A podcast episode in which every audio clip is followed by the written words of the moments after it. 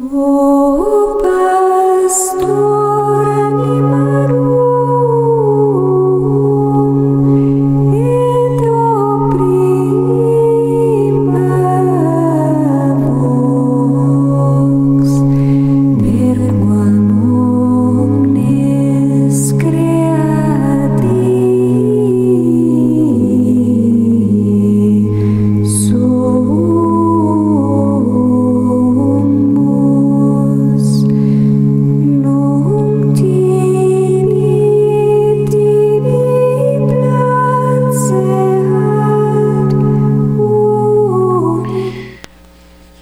¿Qué tal, apreciados amigos? De nuevo eh, estamos con ustedes en Radio María. Proseguimos el estudio del Catecismo de la Iglesia Católica. Estamos ya en la tercera parte del Catecismo que trata de la vida en Cristo. Esta parte es eh, una parte doctrinal, pero al mismo tiempo de aplicación eficaz para nuestra vida. Hablábamos, hablábamos de, las virtudes cardinales o virtudes morales e iniciábamos el estudio sobre las virtudes teologales. Nos habíamos detenido ya en la virtud teologal de la fe. Ustedes nos pueden seguir a partir del número 1812 del Catecismo de la Iglesia Católica. En el número 1814 decíamos que la fe es la virtud teologal por la que creemos en Dios y en todo lo que Él nos ha dicho y revelado, y que la Santa Iglesia nos propone, porque Él es la verdad misma. Por la fe el hombre se entrega entera y libremente a Dios, esta frase la recogemos de la Constitución Dei Verbum en el número 5. Por eso el creyente se esfuerza por conocer y hacer la voluntad de Dios. El justo vivirá por la fe, dice Pablo en la primera carta a los romanos, en la carta a los romanos, perdón, capítulo primero, versículo 17. La fe viva actúa por la caridad, se manifiesta en las buenas obras, recordará el propio Pablo en la carta a, los Gálatas en el capítulo quinto, versículo sexto. Será siempre oportuno recordar que las virtudes teologales tienen su origen en Dios. Y por eso nuestra actitud ha de ser la de la humildad, la de la súplica para que el Señor nos conceda esas virtudes. Y la virtud de la fe es también gracia divina. Y en un cierto modo es un misterio, porque el Señor concede la fe en distintas etapas de la vida. Existen aquellos que recibieron la fe desde temprana edad, otros en la mediana y otros en la edad tardía. Tenemos testimonios de personas incluso sabias, eruditas, que se convirtieron ya en eh, su vida mm, de madurez. La fe, por ende, exige una actitud de súplica. Y esta actitud de súplica eh, supone la oración, entendida como la total conciencia de la necesidad de Dios en nuestros actos, en la súplica diaria, permanente, constante de la gracia divina. La fe exige esta relación que nos abre a Dios, que nos lleva al riesgo de Dios, como sucediera en Abraham quien debe creer, por eso es nuestro Padre en la fe. Creer exige también arriesgar. Arriesgar y aceptar la intervención divina. Fe es creer en lo que no vemos, pero porque Dios lo ha revelado. recordaba el Catecismo de Trento. Nuestra fe deja de ser ceguera, fanatismo, cuando nos apoyamos en el acontecimiento de la encarnación del Hijo de Dios. No es creer en escuelas de pensamiento, en meras filosofías, es creer en el acontecimiento por el que Dios se nos revela en este mundo con la encarnación del Hijo de Dios. Recordemos entonces que nuestro credo obedece a un hecho histórico, no a una mera especulación o conclusión de la razón. Este hecho histórico es el Dios que se nos manifiesta. A diferencia, por ejemplo, eh, de la Iliada, de la Odisea de Homero, de los padres presocráticos, que desde la razón intentaron siempre establecer el principio y la razón, o el principio de todas las cosas, ¿no? Los presocráticos hablaban del agua, del aire, del fuego, del apeirón, o de un eterno devenir, casi que eh, promulgando eh, la materia, afirmando que la materia es eterna. Pero lo cierto es que nosotros partimos de un acontecimiento, de un hecho, de una certeza que es la revelación de Dios a través de Jesucristo. No obstante eso, debemos al Señor suplicar el don de la fe. Y por ende, como lo enseña Monseñor Bruno Forte, la fe supone una actitud diaria, diaria, de manos vacías. Cada día debemos comenzar a creer. Por eso rescatando los contenidos del el catecismo de la actual Iglesia Católica, vamos a detallar en breve lo que nos ha enseñado el número 1814 del catecismo que espero todos tengan ya a mano.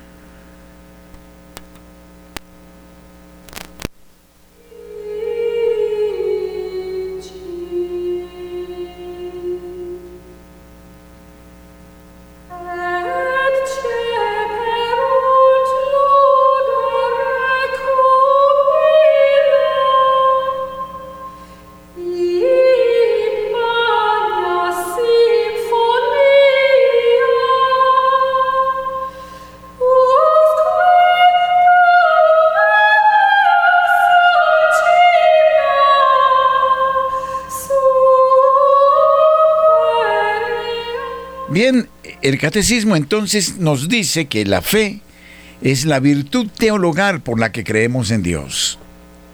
Virtud teologal. Es interesante esto porque todavía muchos se confunden pensando que la fe depende de ellos. Bueno, sí, depende el que la cultivemos y el que la supliquemos. Pero finalmente la fe tiene su origen en Dios mismo.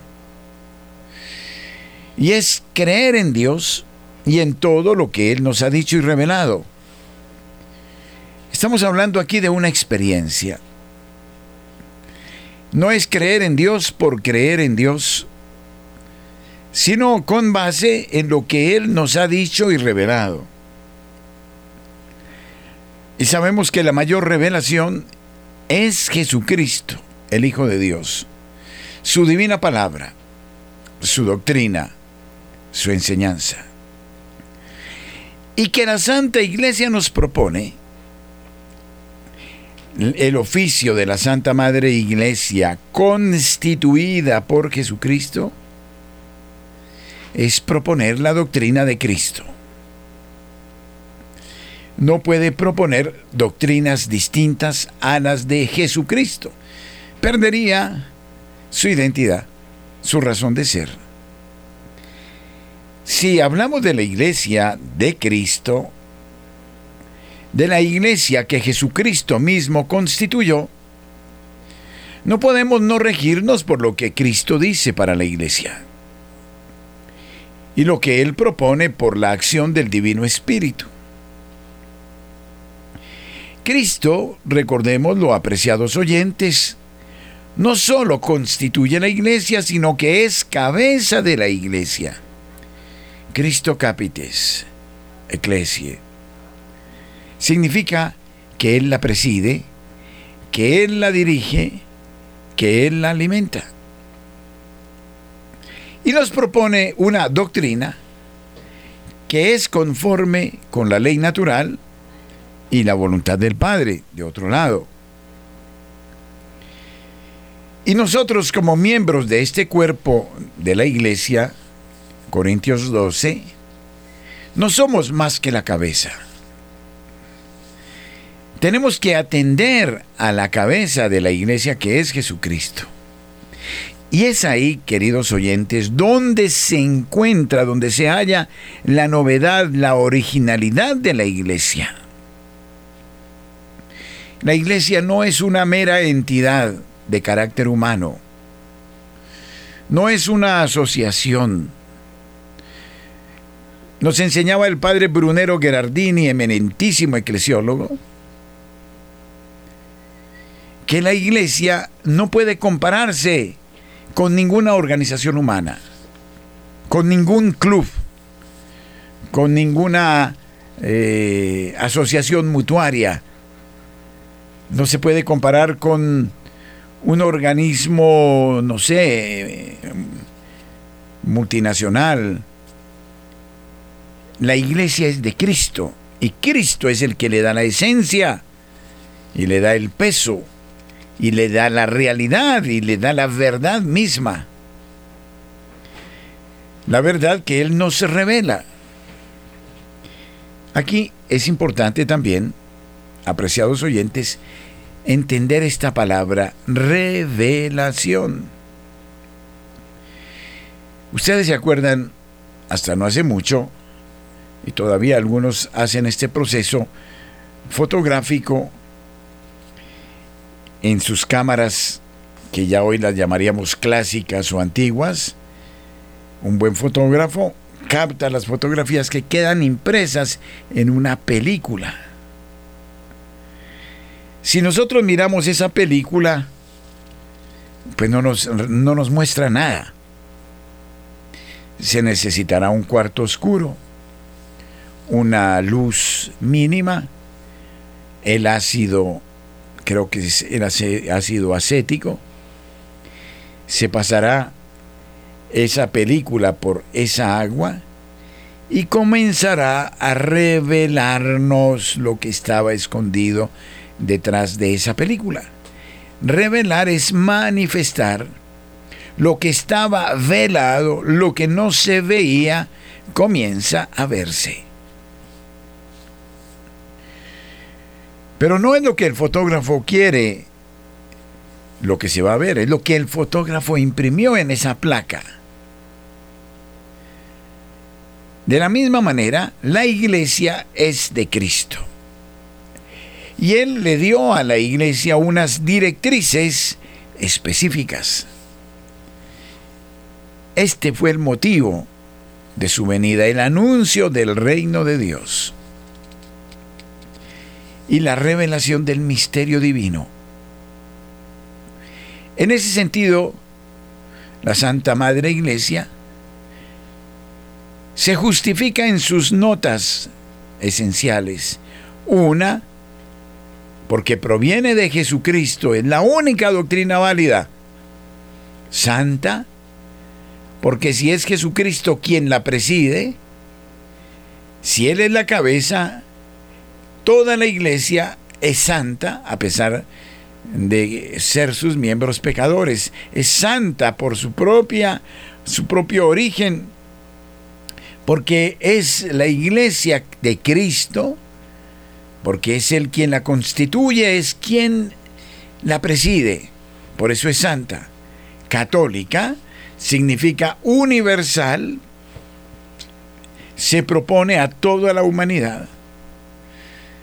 En cuanto que Él es la verdad misma. Este es, esta es la realidad. Y entonces esta virtud teologal no solo nos lleva a pensar en aquello que posiblemente es, sino que parte de un hecho que es la revelación de Dios. Es con base, creemos con base en lo que Él ha dicho, ha predicado, ha enseñado, y con el auxilio del Espíritu Santo. Este es el magisterio de la iglesia, lo que Él nos ha enseñado. ¿Cuál es la justificación, la razón de ser del magisterio de la iglesia? Es exponer con fidelidad la doctrina de la iglesia, que es la misma doctrina de Cristo. Y lo expone, la exponemos con claridad, con decisión, porque Él es la verdad misma. Si nosotros, y esto es de eh, la lógica más elemental, nos decimos seguidores de Cristo y lo seguimos porque Él es el verbo, el Hijo de Dios que se hace hombre y que nos revela al Padre, pues debemos seguir lo que Jesucristo enseñó. Entonces, por la fe el hombre, dirá Dave Verbum, se entrega libremente a Dios. Esto también es importante. El Señor predica su doctrina, se revela a los hombres, pero nunca fuerza al hombre a creer en él. El hombre se entrega libremente y en la medida en que él se entrega a Dios, experimentará la realidad de Dios. San Agustín por eso decía que es tan difícil creer en lo que no vemos o en quien no vemos pero es muy fácil constatar sus frutos. Y esto es lo importante. Sí, tenemos que aceptar esta doctrina, debemos hacerla parte de nuestra vida, de nuestro actuar habitual, y en esa misma medida entonces notaremos cómo Él se constituye en un efluvio de gracias, de bendición, se deja sentir. Diríamos que la fe entonces en ese sentido es centrar, centrar nuestra vida en las actitudes, en las palabras de Cristo. Es lo que Jesucristo mismo nos ha enseñado en la parábola del sembrador en Mateo, ¿no? Él es quien siembra. Si acogemos esta semilla de su divina palabra y disponemos el humus de nuestra realidad humana, producirá el 30, el 60, el 100%. Prácticamente lo que se nos está diciendo es que se debe dar una inserción en Cristo y una decidida voluntad para seguir su, eh, lo que Él nos dice, lo que Él nos enseña. Así entonces veremos sus efectos saludables. Experimentaremos la fortaleza para ir adelante la prudencia, eh, seremos justos, la templanza, veremos la vida con serenidad, con equilibrio. Notemos cómo estas virtudes teologales son la fuente, son el impulso, son la gracia para las virtudes cardinales, las virtudes eh, humanas, ¿no? Eh, que ya hemos estudiado. Entonces es un asentir sin fanatismo, sin ceguera, con claridad en la razón, pero es un también comprometerse. Y en la medida en que se da este compromiso con Jesucristo, que es la verdad misma, verdad que propone la Santa Iglesia, entonces la vida tiene ya una dirección distinta, una opción fundamental distinta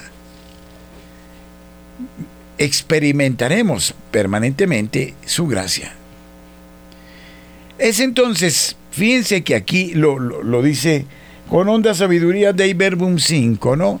El hombre se entrega e, entera y libremente a Dios. No es solo una cuestión de la especulación, de la razón, no es una aceptación teórica, sino que es también una entrega, es un abandono en Dios y es, eh, por ende, experimentar los efectos de la gracia de Dios en la vida personal. A partir de ahí, entonces, se nos exige una respuesta. Es el Dios que se da, es el Dios que se comunica, pero exige de nosotros el esfuerzo en conocer la voluntad de Dios. Y bueno, tenemos herramientas importantes para conocerla. ¿Cómo sabemos que una cosa es voluntad de Dios? En primer término, porque no tendremos dudas. Dice Teresa de Ávila, nunca procedas en medio de la duda. En segundo lugar, por sus frutos. Lo que Dios quiere siempre dará fruto. Volvemos a la parábola del sembrador o podemos mm, tornar la mirada al texto de Isaías, como desciende la lluvia del cielo y la nieve en las montañas, y esa lluvia empapa la tierra, esa lluvia no vuelve atrás sin haber dado vida, ¿no? Entonces significa que es adherir a Dios. El justo vivirá por la fe, dice San Pablo, Romanos 1.17. La fe viva actúa luego ya como consecuencia por la caridad, pero vamos a detenernos en este aspecto en breve. El justo vivirá por la fe. Analizaremos ese elemento enseguida.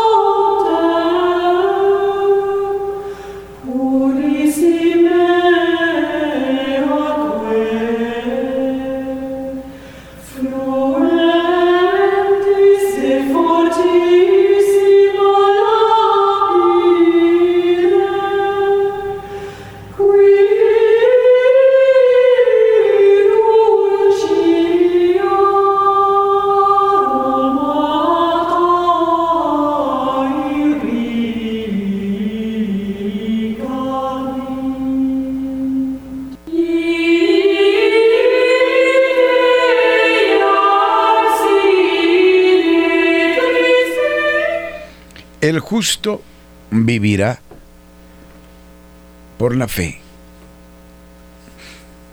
Esta frase también encierra tesoros muy importantes. Vivir por la fe es vivir por Cristo. Es vivir en Cristo. Es estar insertados en Jesucristo, en el diario vivir, en el acontecer insertados en Cristo.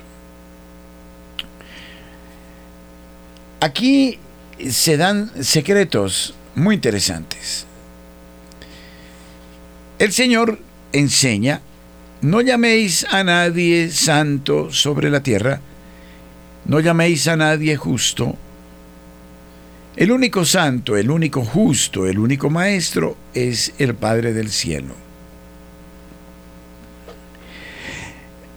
Y el Señor también nos dijo, sin mí nada podéis hacer. También podríamos tomar otro texto. El que no está unido a mí no produce fruto. Si el sarmiento no está unido a la vid, no dará fruto solo sirve para ser cortado y echado al fuego. ¿Significa esto que tener fe ser santo, tratar de expresar con un compromiso eficaz estos criterios que Dios nos da, no supone solo un esfuerzo nuestro de lograr esas metas,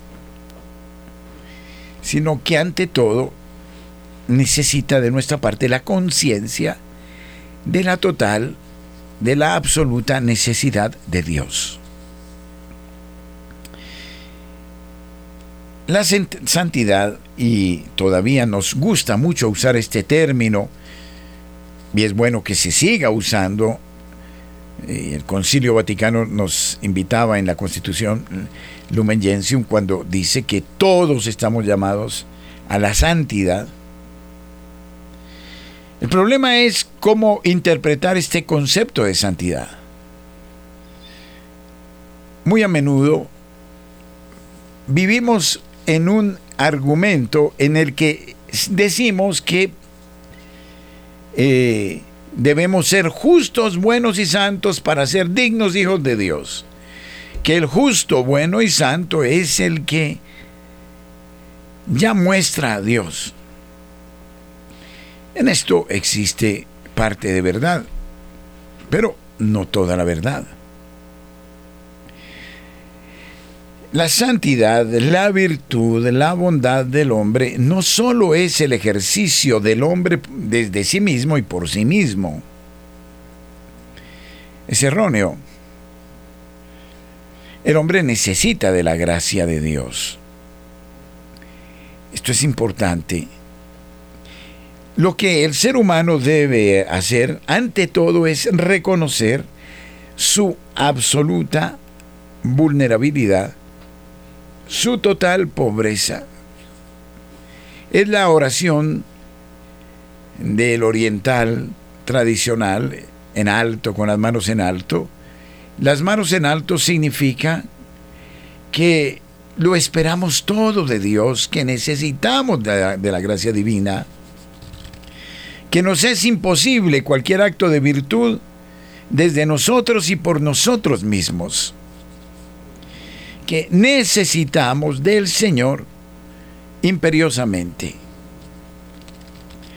Por eso, la santidad ha de entenderse aquí como la total convicción del ser humano de la necesidad que tiene de Dios. Aquí, queridos oyentes, no queremos hacer, no quiero hacer un juicio de orden moral, para clasificar a los buenos, a los malos. Vamos a dejar ese discurso moral por un momento a un lado, porque creo que esto es valedero para todos, desde los más sabios y los más ilustres hasta los más humildes. Todos estamos en la misma condición, todos, en la necesidad absoluta que tenemos de la protección, del auxilio, de la gracia divina. Y todos, sin excepción, sin esta gracia de Dios y sin esta presencia de Dios en nuestra vida, estamos expuestos al pecado. Demasiado fácilmente, demasiado fácilmente. Por ende, aquí es, se trata de aceptar nuestra creaturalidad, somos criaturas. Dios es nuestro creador. Y entonces el justo, ¿quién es el justo? El que se convence de que es un ser humano, proclive él a la caída también. El apóstol Pablo no dejará de advertir, el que está en pie, ojo que no caiga, caiga, sí, no caiga. El apóstol Pedro dice, ojo que el demonio como león rugiente ronda buscando a quien devorar. Este punto me parece que es esencial y me atrevería a decir con San Juan de la Cruz que es el punto que nos evitaría hasta las penas del purgatorio. La escuela jansenista, de la que también fue heredero Pascal, enseñaba como este voluntarismo, ¿no? del hombre que desde sí mismo, desde su ascesis, desde su esfuerzo, eh, ya, eh, dijéramos, da la imagen de la santidad. Y resulta que la santidad no la puedo alcanzar si el santo de los santos, que es Dios mismo, no está en mí.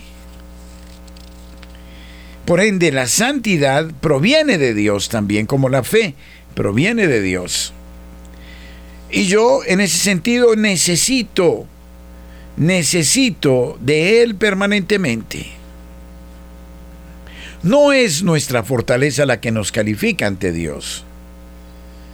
Monseñor Luis María Martínez, ex eh, pues o arzobispo de México que ya murió y que murió con eh, el olor de santidad, tiene una frase lapidaria, Dios odia nuestras fortalezas. Porque nuestras fortalezas impiden la fortaleza de Dios en nosotros. Esto es muy hermoso.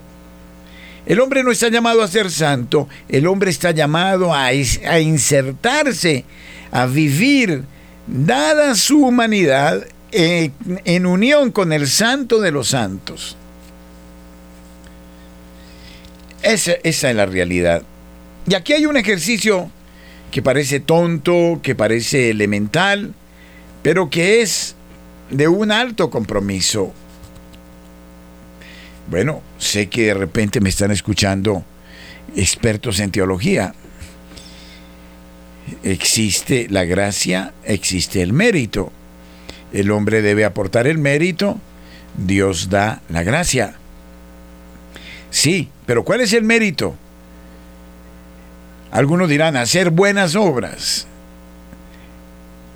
A mi juicio, el mérito es aceptar la necesidad de la gracia divina en mi vida, de la vida en Cristo, de mi inserción diaria en Él.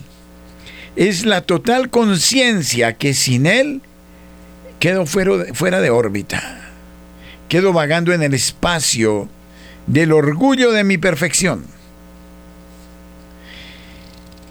Y en ese sentido, para poder creer, yo Debo aceptar incluso que desde mí mismo no puedo hacerlo. Por eso, los grandes místicos como Juan de la Cruz, al hablarnos de la vida purgativa, o Teresa de Ávila de la noche oscura del sentido y del alma, el camino no es el de sentirnos muy fuertes porque ya hemos llegado a ciertos grados de perfección, sino que al contrario cada vez más se intensifica en nosotros la absoluta necesidad de Dios. Dice Juan de la Cruz que existen como dos etapas en la vida espiritual, una fase activa y una fase ya pasiva. Y por la fase activa eh, pensamos en una primera etapa de nuestra fe, en hacer muchas cosas para Dios, pero el Señor poco a poco nos va despojando e incluso nos puede llevar hasta la total incapacidad para permitir que sea Dios el que actúe a través de nosotros. Ahí está la cosa. Es decir, ya es la fase pasiva donde de repente se nos quita hasta la capacidad del apostolado, de la acción, hasta la capacidad de, de cualquier cosa. Y sin embargo, es el Señor quien actúa a través de nuestra aridez o de nuestra enfermedad o de nuestro sufrimiento o de nuestra prueba, como lo concluirá en su propia vida la Madre Teresa de Calcuta. Por eso el justo vivirá por la fe, no desde la convicción de sus propias buenas obras. Es en ese sentido que la fe supone una pobreza espiritual. ¿No acaso? La primera bienaventuranza que el Señor predicará en el Sermón de la Montaña es bienaventurados los pobres de espíritu, porque de ellos es el reino de los cielos. Esta es una paradoja, ¿no? se es pobre de espíritu, se es riquísimo, porque poseemos el reino de los cielos. ¿Y por qué? Porque el pobre de espíritu se, define, se declara totalmente necesitado del auxilio divino. Es el que camina sobre el borde, el que sabe que sin el Señor puede caer en el abismo de los pecados más atroces, que solo podrá mantener ese equilibrio en la medida en que el Señor lo sostenga. Entonces es así. Y sólo así, entonces, la fe se traducirá en caridad, en servicio, en generosidad. Pero no es mi esfuerzo de ser santo, bueno, caritativo, comprometido. Es mi alegría, es la alegría de Dios en mí la que me abre a este horizonte. Si no se dan estas dos dimensiones, la vida espiritual deja de ser tal porque a veces también caemos en la ilusión de una filantropía, de la beneficencia, de la acción sin Dios. Y termina siendo una acción estéril, infecunda, sin la unción del Espíritu. Esta inserción en el Señor, como lo enseñará Madre Teresa a sus hijas, por eso las induce a la oración permanente, es la que hace, la que le da eficacia a nuestras obras de caridad. Las obras de caridad que finalmente son las obras que Dios quiere, no las que el hombre se imagina.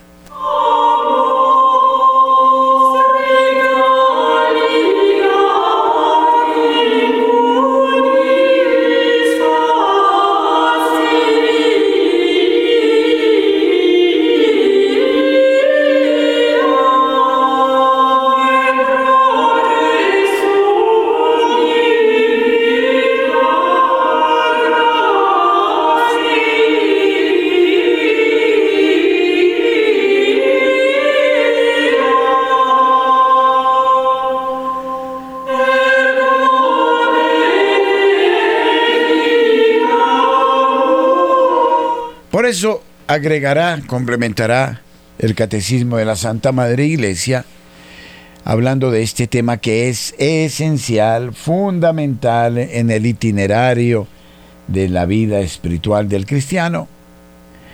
Dice, el don de la fe, aquí habla del don, siempre es un regalo, ¿no? El don de la fe permanece en el que no ha pecado contra ella, dice el concilio de Trento. Pero la fe sin obras está muerta, dirá Santiago 2.26.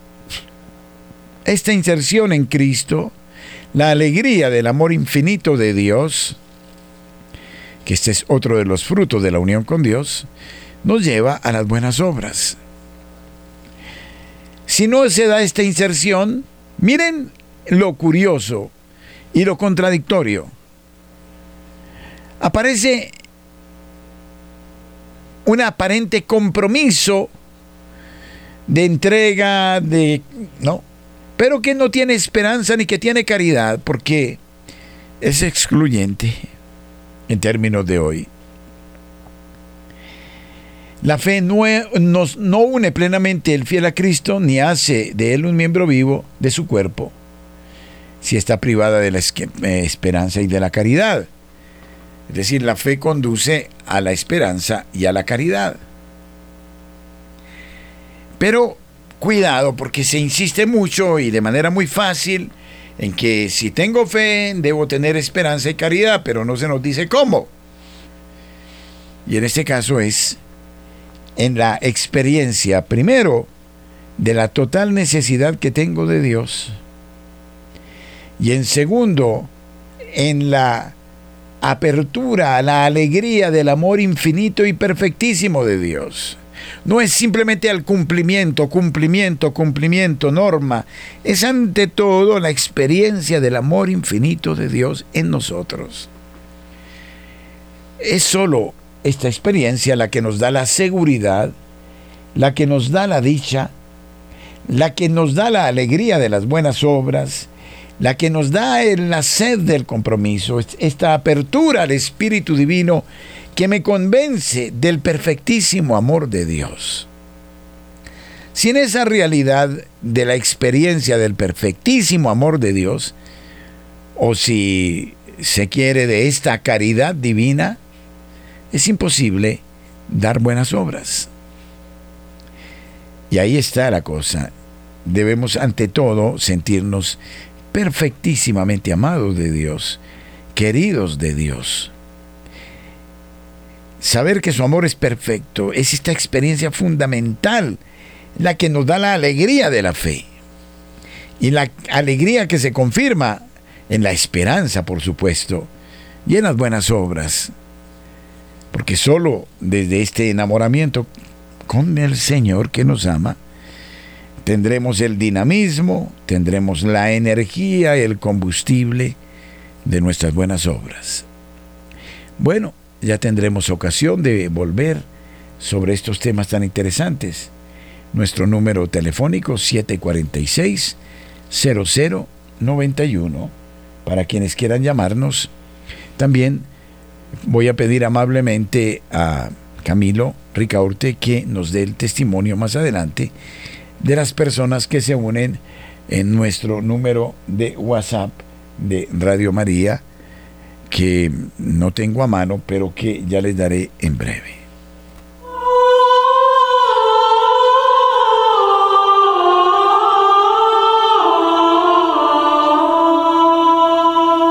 Buenos días.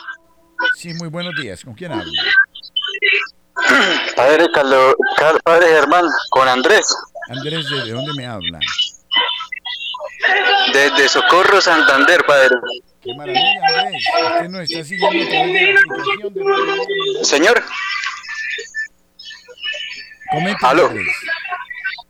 bueno, padre, no, padre, agradecerle, agradecerle por su misión con la iglesia y con la radio.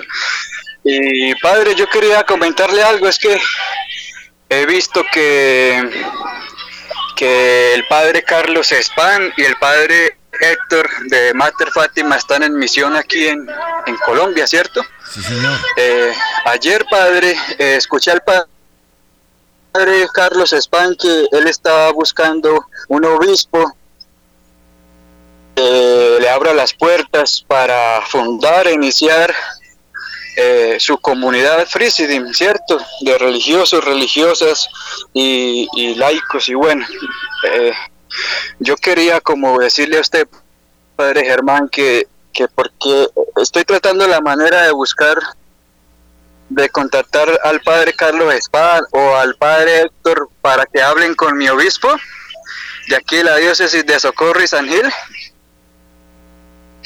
eh, para que puedan hablar, puedan y por qué no, como me gustaría que eh, esa comunidad venga a beneficiar nuestra diócesis de Socorro y San Gil que mucho la necesita. Es una diócesis que le hace falta eh, comunidades religiosas eh, de varones y de mujeres y estoy buscando la manera de, de contactar al padre Carlos pero no he visto cómo entonces no sé si el padre Germán pueda transmitirle este mensaje Eh, el obispo nuestro es eh, Luis Augusto Campos de la diócesis de Socorro y San Gil Muy bien, muchas gracias, muy amable. Eh, bueno, padre, le agradezco y, y ojalá, ojalá se interese, padre, por, por esto que le transmito, padre. Dios lo bendiga, padre. Muchas gracias. Y muy padre. amable. Dios lo bendiga. Muchas gracias. Buenos días. ¿Aló? Buenos días. No, buenos días, padre, ¿cómo me le va? ¿Con quién tengo el agrado? ¿Aló? Sí, mucho gusto. ¿Con quién tengo el agrado? Álvaro, padre, ¿cómo está usted? ¿Cómo le ha ido? Álvaro, bienvenido. Eh, bueno, padre, escuchándolo con respecto a la consecución de la santidad de toda persona, la estoy tratando de reducir como al cotidiano vivir de toda persona, Sí, en el espacio y en el tiempo. ¿O estoy equivocado? Sí, es el cotidiano vivir impregnado de Dios, ¿no? Álvaro. Sí, señor. No, digo yo que es el cotidiano vivir en Dios, en el Señor, en la gracia divina. Es esta unión con el Señor lo que me lleva a que las obras de cada día tengan esta, esta, este poder de Dios, ¿no? Y, manifiesten eh, la alegría del amor infinito del Señor. Sí, Padre, pero muchas veces caemos en el error de que solo podemos, de pedir la fortaleza del alma y del espíritu y el corazón para que con el amor se pueda lograr el objetivo final. Pero el objetivo final creo que no lo logra uno, lo logra es Dios mismo sobre uno. Claro que sí, de acuerdo. Perfectamente de acuerdo. Bueno, padre, no le quito más tiempo. No sé qué amplitud me pueda dar más con respecto a eso. Perfecto, ¿no? Simplemente, sí, es que usted está diciendo y complementando lo que hemos enseñado hoy.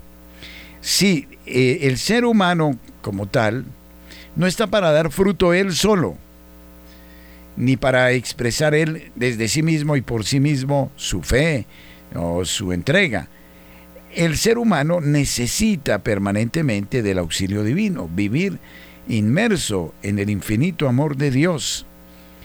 Y por eso mismo el ser humano cada vez más tendría que preguntarle al Señor qué es lo que quiere, qué es lo que Él desea. Es esta apertura a la acción del Espíritu Santo que hace que sea Él en nosotros el que opere el designio divino. Por ende, es la convicción de que cualquier cosa que Dios no quiera es inútil. El maligno muchas veces nos engaña con el exitismo, con los grandes logros, que no siempre corresponden a lo que Dios quiere. Existen las obras de Dios, que son las que Dios quiere, y las obras para Dios, que son las que nos inventamos y después les ponemos el sello de Dios. Esas son obras para el orgullo y la vanidad. De modo que para eso estamos, ¿no? Para obedecer a la cabeza. O sea, padre, que debo ser el barro que el alfarero debe transformar. Exactamente, Álvaro, exactamente.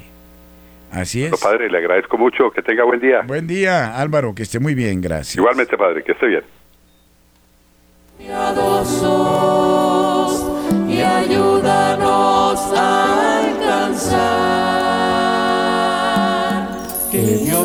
Dios nos saque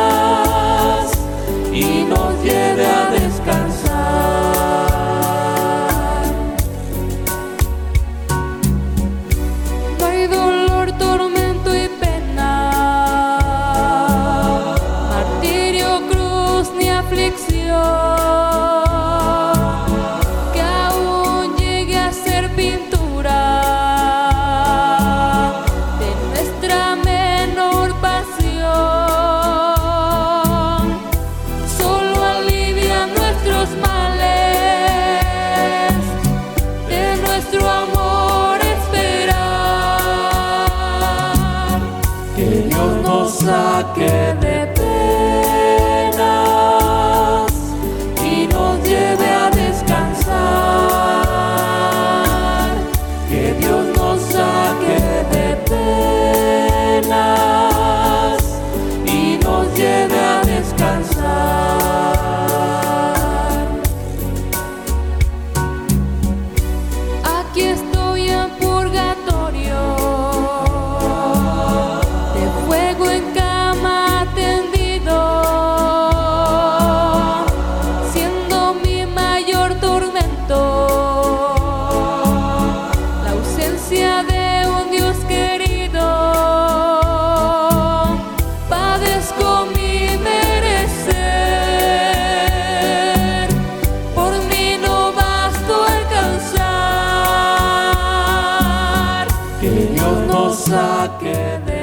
entonces eh, voy a sugerir a Camilo Ricaurte que me señale los eh, comunicados que nos han llegado en las redes virtuales.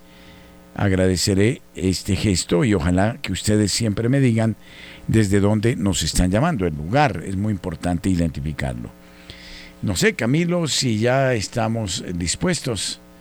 Eh, vamos a ver. Em, Luis Fernando, le suplico que me diga eh, por qué canal entramos aquí a Camilo. Camilo. Sí, Camilo. A ver, estamos eh, intentando la comunicación ya. En breve estaremos con ustedes. Que Dios nos saque de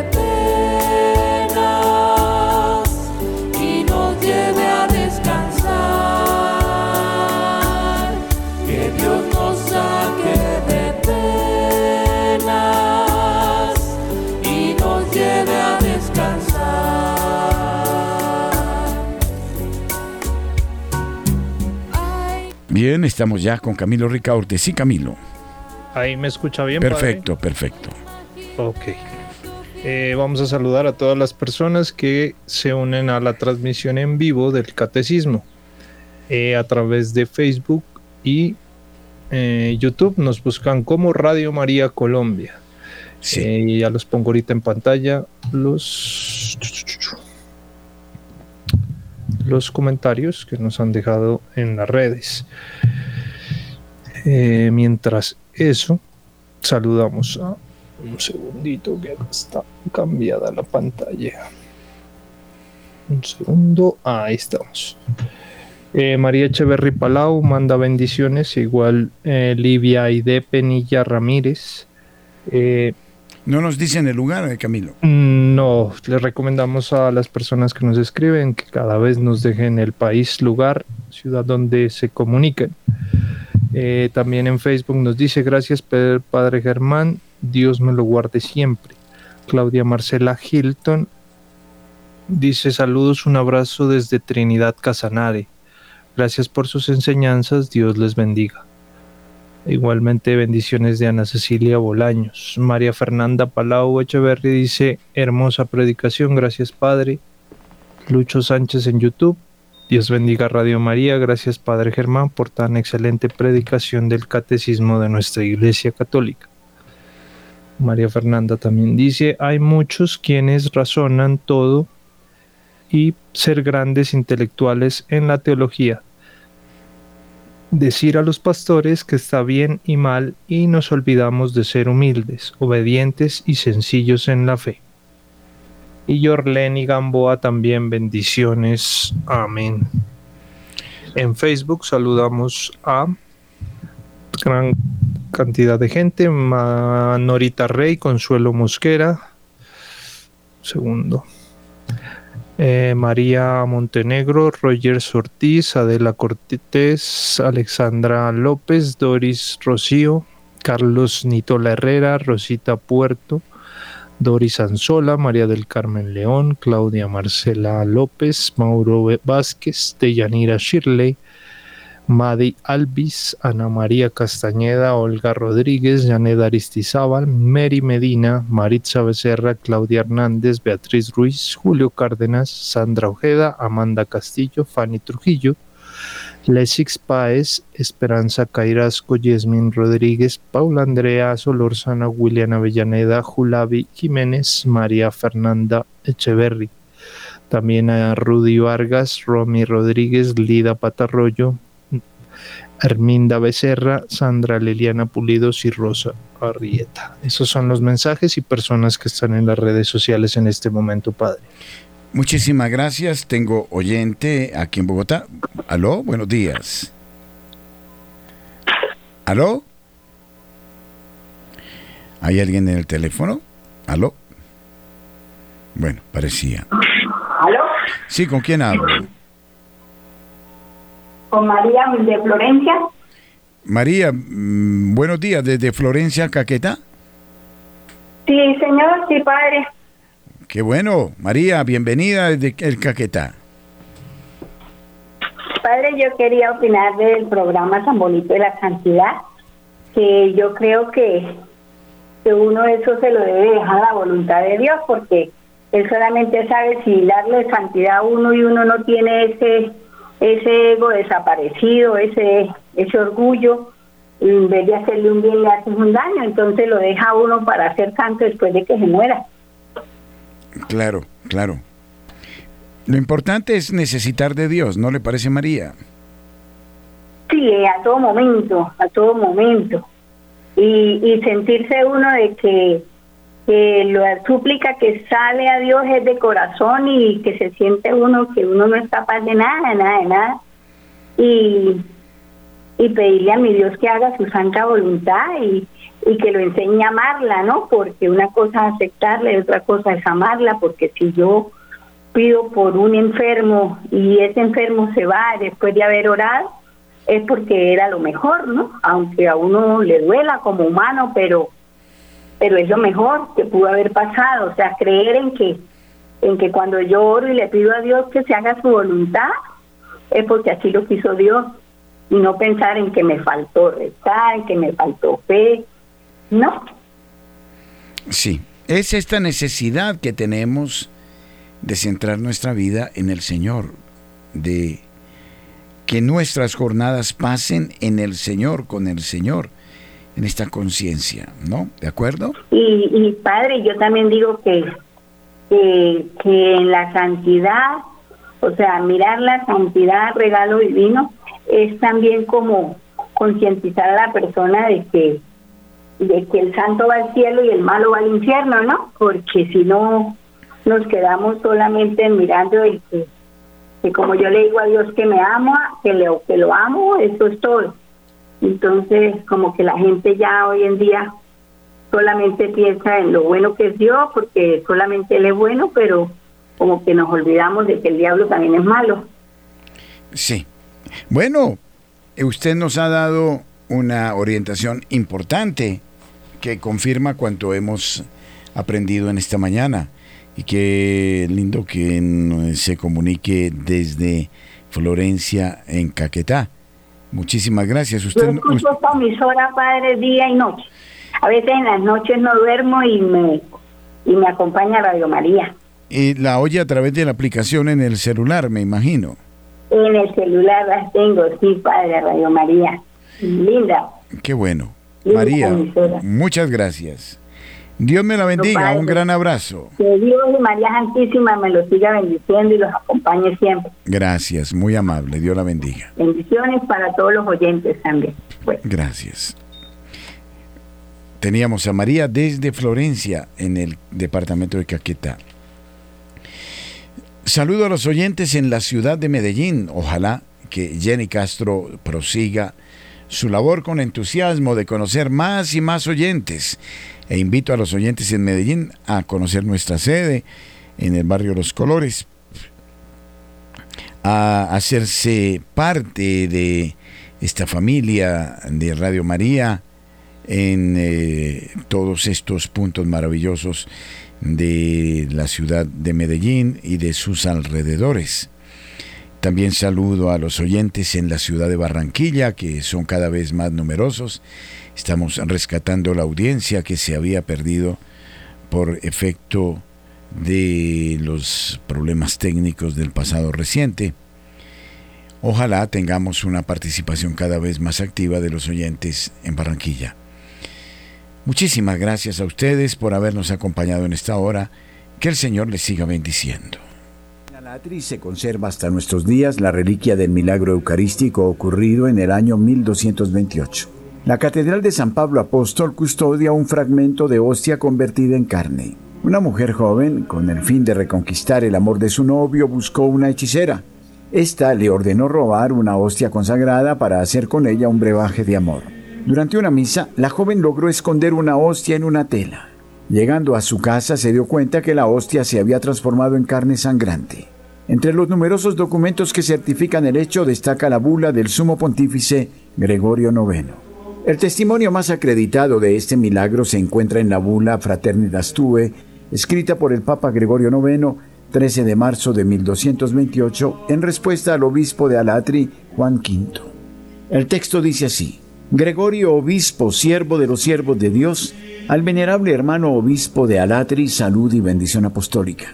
Hemos recibido su carta, hermano queridísimo, en la cual nos informaba de cómo una cierta joven, sugerida por el pésimo consejo de una maléfica mujer, después de haber recibido del sacerdote el cuerpo sagrado de Cristo, lo mantuvo en la boca hasta el momento en el que, encontrando una ocasión favorable, lo pudo esconder en una tela en la que después de tres días encontró el mismo cuerpo de Cristo que había recibido en forma de pan, pero esta vez transformado en carne, como hasta el momento se puede constatar con los propios ojos, siendo que tanto la una como la otra mujer te han revelado todo esto con humildad, deseas nuestro parecer acerca del castigo por infringir a los culpables. En primer lugar, debemos dar gracias con todas nuestras fuerzas a aquel que, aun obrando todo en modo maravilloso, sin embargo en algunas ocasiones repite milagros y suscita nuevos prodigios para que, fortaleciendo la fe en la verdad de la Iglesia Católica,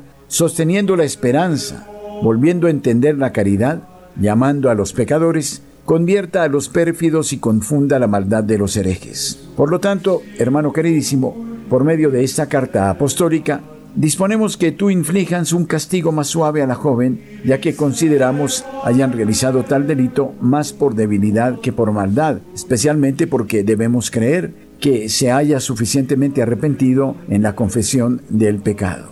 En cuanto a la instigadora, que con su perversión empujó la consumación del sacrilegio después de haberle aplicado las medidas disciplinarias que creemos oportuno confiarlas a tu criterio, impón que, visitando a los obispos más cercanos, confiese humildemente su reato, implorando con devota sumisión el perdón. El sumo pontífice interpretó el episodio como un signo contra la difusión de las herejías que atacaban la verdad de la presencia real de Jesús en la Eucaristía y otorgó el perdón a las dos mujeres arrepentidas. En ocasión del 750 aniversario se acuñó una medalla conmemorativa que representa en una cara la fachada de la catedral, teniendo en la parte superior el relicario de la hostia encarnada. En la otra cara, la figura del busto del Papa Gregorio IX con la bula pontificia.